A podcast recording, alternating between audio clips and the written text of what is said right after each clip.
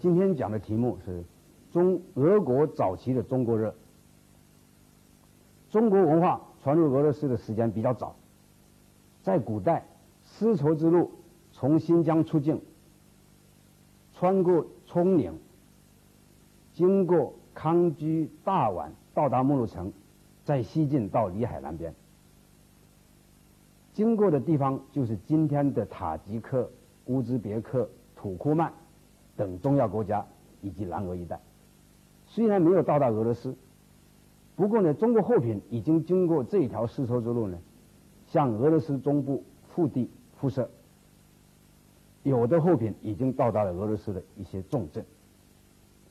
中俄两国的直接接触是在元代，蒙古人入主中原以后。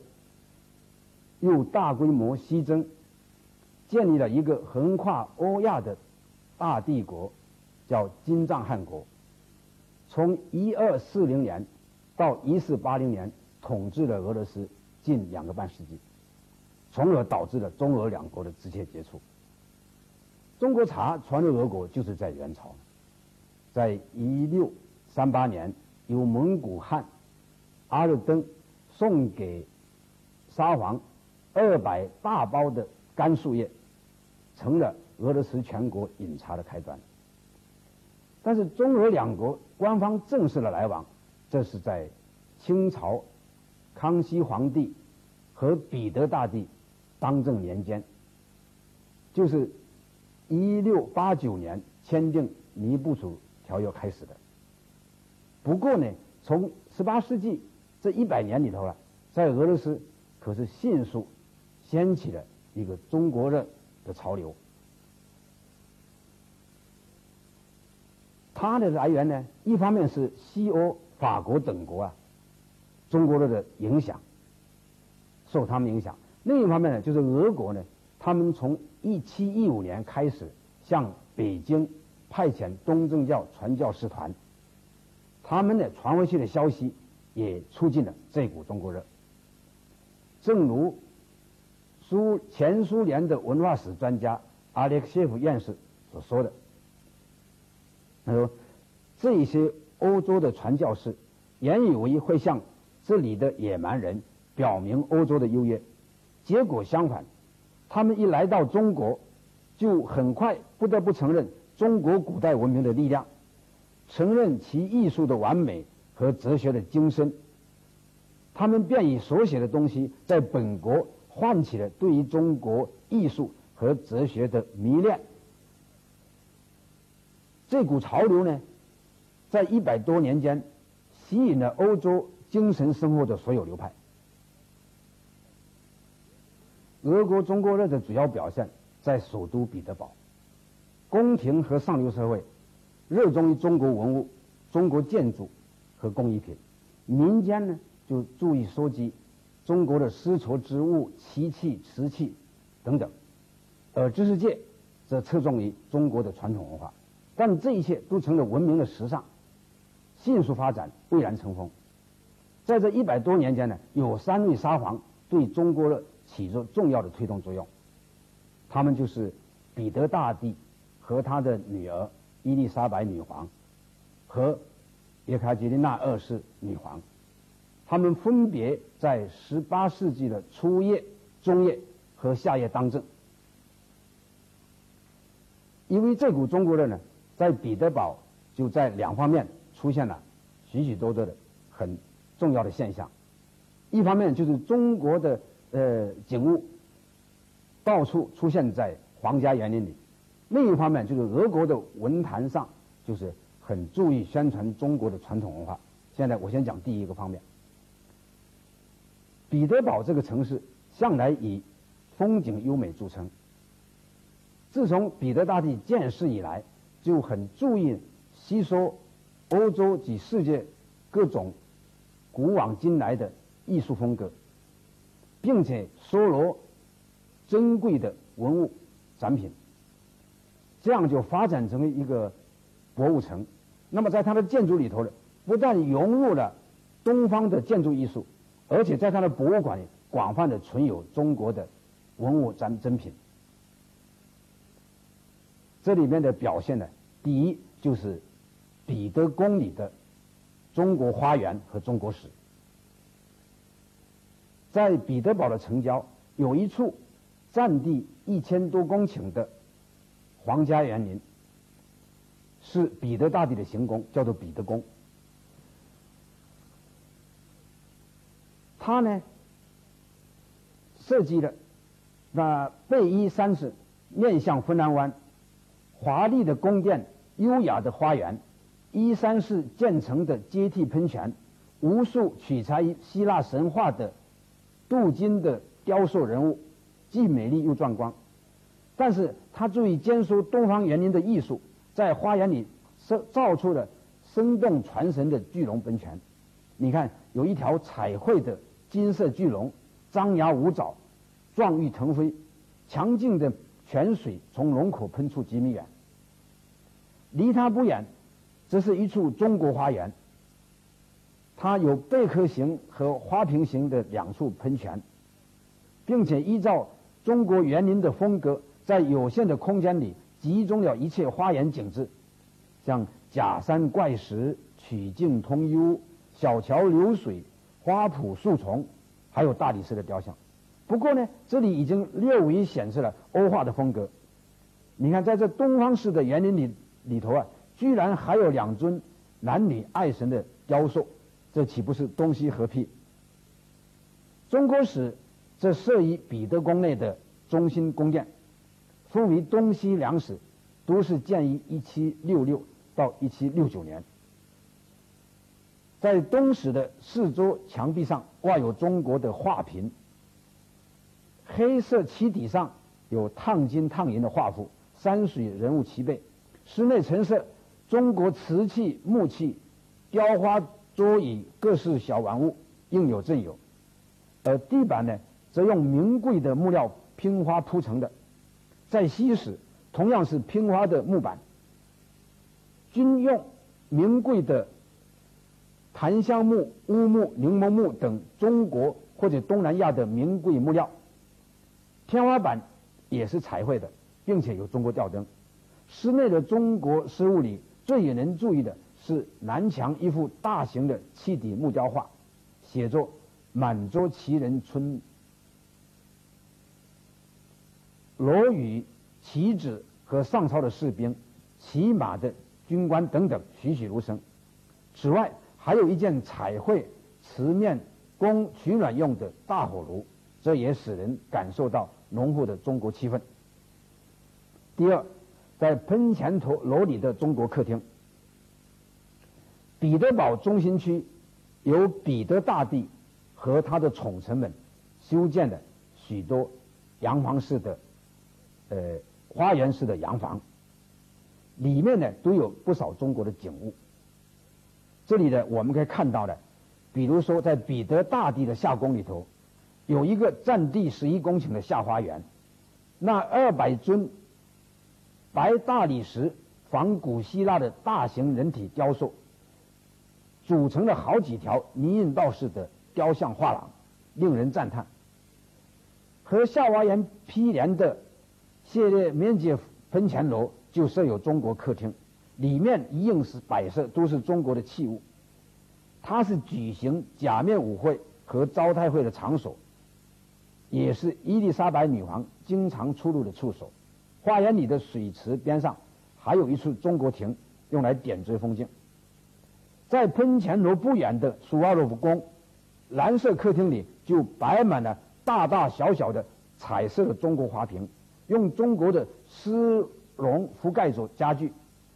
成套的大理石摆设，包括有玉石、黄金、水晶、紫晶。呃，原客厅里头放的这是描金的雕椅，上面蒙着中国的丝绸。餐厅用中国的餐具，书房和卧室也有中国的家具和摆设。彼得大帝，并且亲自搜罗世界的珍品，尽数交给。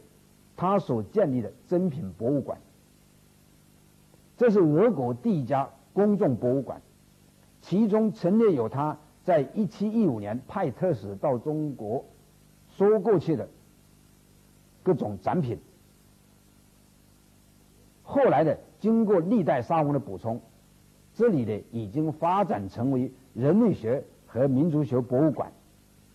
里面呢设有中国各民族展厅，从劳动工具、日常用器、民族服饰、官服戏装、泥木佛像，一直到民居和庙堂的模型，都为中国采集来的。至于彼得大帝的女儿伊丽莎白女皇，她对中国的兴趣大大的超过她的父亲。在她当政期间，一辆辆满载从中国采过的屏风、漆台桌子、餐具、大红灯笼，直至丝绸、木器等等，都穿越西伯利亚，连绵不断的驶向彼得堡，充实着东宫等处。人们就用伊丽莎白的中国格调来形容。至今呢，在东宫里还保存着。从中国进口来的宫宫廷用的大型的砌雕屏风，这是双面雕的，长达十二三。在一七三五年，甚至还以从中国引进的植物为主，开辟了俄罗斯第一家国家植物园。第三，黄村里的中国亭和中国桥。始建于十八世纪初的黄村，是一处占地有一百多公顷的皇家园林，后来成了叶卡捷琳娜女皇的行宫。它里面呢，并且建有了呃叶卡捷琳娜宫和叶卡捷琳娜公园。那么我们看到，在那古木参天、浓荫蔽日的公园里呢，在一处湖泊旁边呢，修建起了一座很广、巨大而且美观的中国亭。这里呢是两层的建筑，第一层呢是圆形的宫室，两厢各有一个侧室；第二层呢是四周立有十二根圆柱的凉亭，在屋顶上是凉亭式的塔顶。塔顶上面竖立一面黄龙旗，那么中国亭的彩色鲜艳和湖泊就组成了一处大的景观，就是公园里头。那么在皇宫里头呢，就是专门建有中国的蓝色客厅，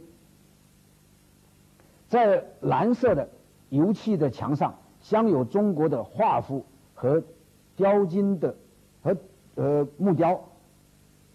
厅内一应的中国器物、古董，还有宫中呢，有一只清代皇帝赠送沙皇的北京红漆大花瓶。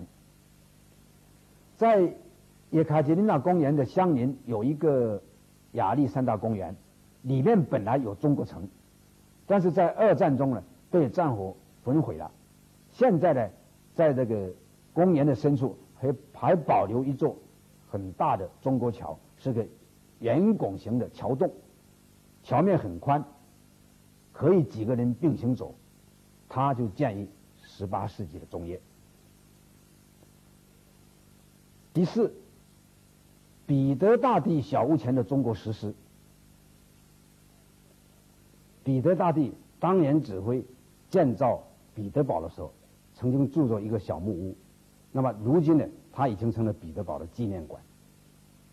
在这个小屋木屋的前面呢，向涅瓦河的斜坡上耸立着一对中国石狮，是典型的踏式蹲式的中国石狮，各有一指前脚前脚踏着一颗石球。狮身连台座，高约三米，一色的火成岩雕成，略呈铁红色。为安置石狮而在岸上建造的花岗石的大台基也有约三米高。这样呢，已有的台座的石狮，再加上那高大的台基，就相当雄伟。两只石狮相隔约三十米，中间是石基级、十几级宽的大石阶，由河岸缓缓地降到两河边。从河上乘船过来，远远就可以看到石狮雄踞在涅瓦河上。起初只见有石阶，并没有石狮。这个石阶呢，是把这个彼得大帝的小屋啊和外界连起来，显得通达，表示彼得的开拓精神。但是人们看了这个石阶了，只有石阶，好像缺点什么。因此后来又安上了这一对中国石狮，使得整个景致就活起来了。那么这是什么原因呢？其实它就是吸收了中国的。建筑思想，按照我们中国的习惯，就是说，在皇宫或者官府的门前，甚至寝陵的门口呢，安放一对石狮呢，就表示保护镇守的意思，就是好像是个保护神。那么俄国人就吸收了这种思想。那么这个石狮的来源是什么呢？我们从他那个身上的刻字可以看得出来。在台座的两侧刻有一行斗大的汉字，就“大清光绪三十二年十月古诞”。它的后侧刻着两个大字“吉林”，这都是汉字。但是在下面台基呢，就有用俄文大写字体刻成了三行字，翻译过来意思就是“狮子一九零七年自满洲的吉林市移运至圣彼得堡”。再靠下一点呢？又另外用两行的俄文小字刻作“步兵上将尼古拉·伊凡诺维奇·格罗杰科夫的贡品”。这对中国实施，同涅瓦河对岸海军部大楼门前的一对俄罗斯石狮，以及美术院大楼前面的一对古埃及出土的人面狮身石雕，相映成趣。三者的来源同国别不同。形式状和姿势各异，一个是蹲式，另一个是行走式，第三个为俯卧式。他们一起展示在市中心的滨河街岸上，那么就组成了一种特殊的风景线，让人感觉到俄国人的博物馆意识相当浓烈。他们所求的展品务求品种齐全，而中国的文化产品。已经和彼得堡整个的环境融为一体了，这是第一部分。下面一部分呢，我们要讲一讲的文坛宣扬的中国传统文化。如果把俄国的中国的单纯的归结于追求时尚，那是很不够的。其实呢，他们也有他们国内内部的需要。一方面，他们为了宣扬彼得大帝的改革。加强统一，维护王权，就拿中华大帝国作为范例。另一方面呢，他们受西欧启蒙主义思想的影响，国内的要求呢政治开明。这样的话，他们又把中国的制度文化当做理想的社会来宣传，使得呢中国的传统文化呢。受俄国各界所重视，因此呢，在俄国文化界，谈中国的风气非常浓烈。比如说呢，伏尔泰创作的《中国孤儿》，他写的宣扬孔子学说的文章，以及宣扬中国道德完美的著作，都被翻译成俄文。俄国的作家和文化人也竞相写文章，夸赞中国。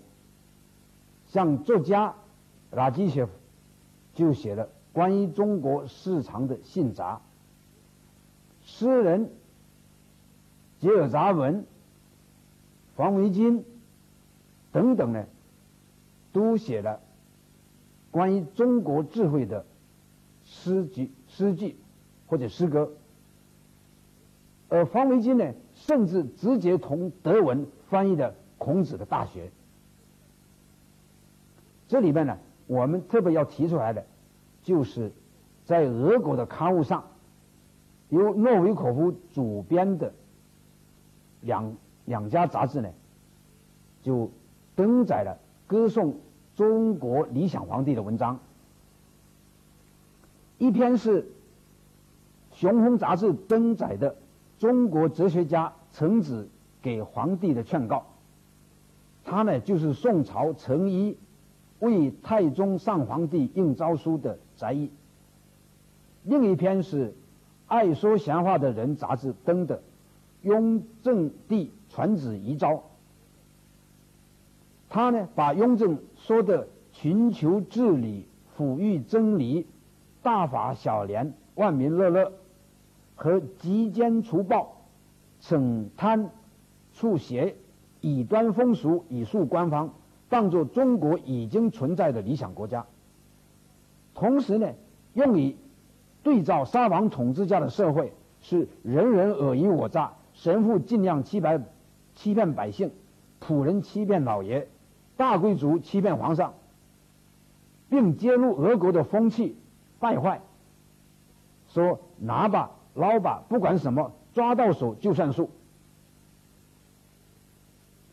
看来呢，俄国人是想借用中国的古代文明来医治中国呃俄国社会的弊病。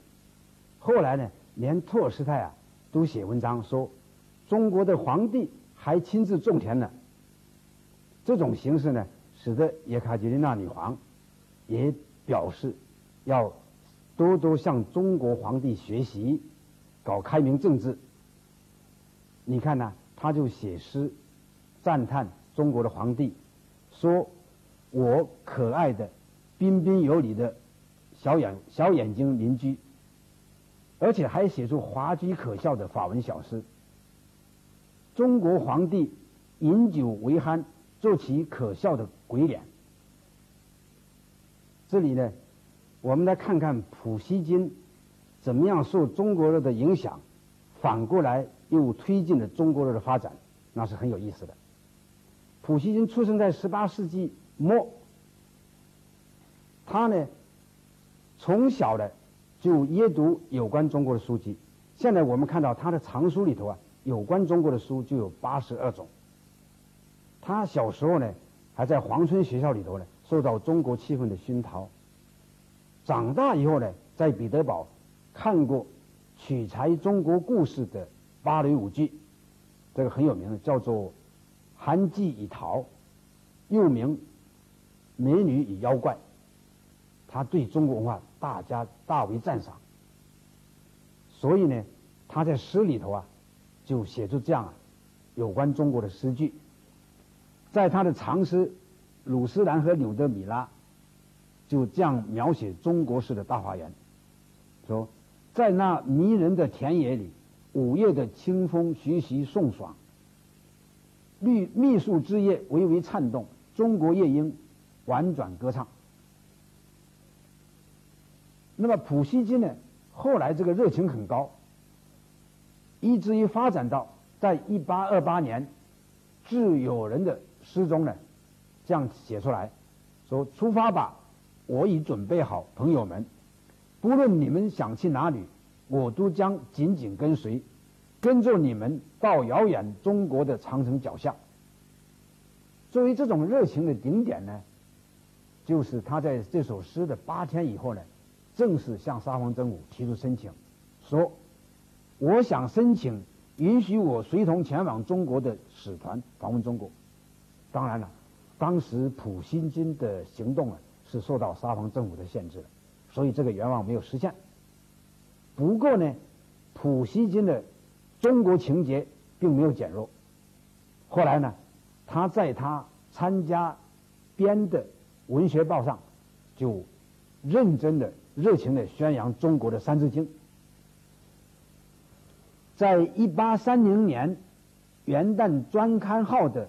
文学报上就发表介绍《三字经》的俄译本的书评，他评《三字经》是三字圣书，是简明儿童百科全书，说它的语言简练但内容充实，用于朴素而含义深刻。文中呢特别详细的引用了俄译本讲述孟母三迁的故事。以说明呢，择友而处、择邻而居这种教育制度的优越。应该说呢，关于《三字经》的俄译本啊，在俄国流传是比较广的。过去呢，人们以为啊，《三字经》的外文译本呢，是以美国人，那就是传教士卑志文呢，在一八三五年出版的英译本为最早的第一个译本。其实不然。经过我们最近的调查呢，在这个英译本以前的一百多年呢，俄国人已经出过三次，呃，《三字经》的俄译本。第一次呢。是一七四一年，由东正教驻北京传教士团的成员叫做罗嗦辛，他第一次翻译，并且呢，被用作彼得堡华文馆的教材。第二次呢，是一七七九年，是由东正教传教士团的另一名成员叫做列昂基耶夫，他翻译出来的书名叫做。《三字经》明贤集合刊本，官方的彼得堡通讯评论《三字经》呢是尸体真言。那么第三次的一本就是普希金所评论的这个一本呢，是比丘林的翻译本，出版于一八二九年。比丘林呢是俄国有名的传教士和汉学家，在中国住了。十四年，他的译本呢是比较忠实、可靠，而且语言流畅，很受公众的欢迎。所以《三字经》在俄国能够广泛流传，恐怕是因为第三十一本它的质量比较高。但是另一方面，我们也看到了普希金的热情凭借，对于《三字经》的传播啊起了很大的推进作用。所以我们可以说呢，普希金是。在中国人的影响下，产生了中国情节。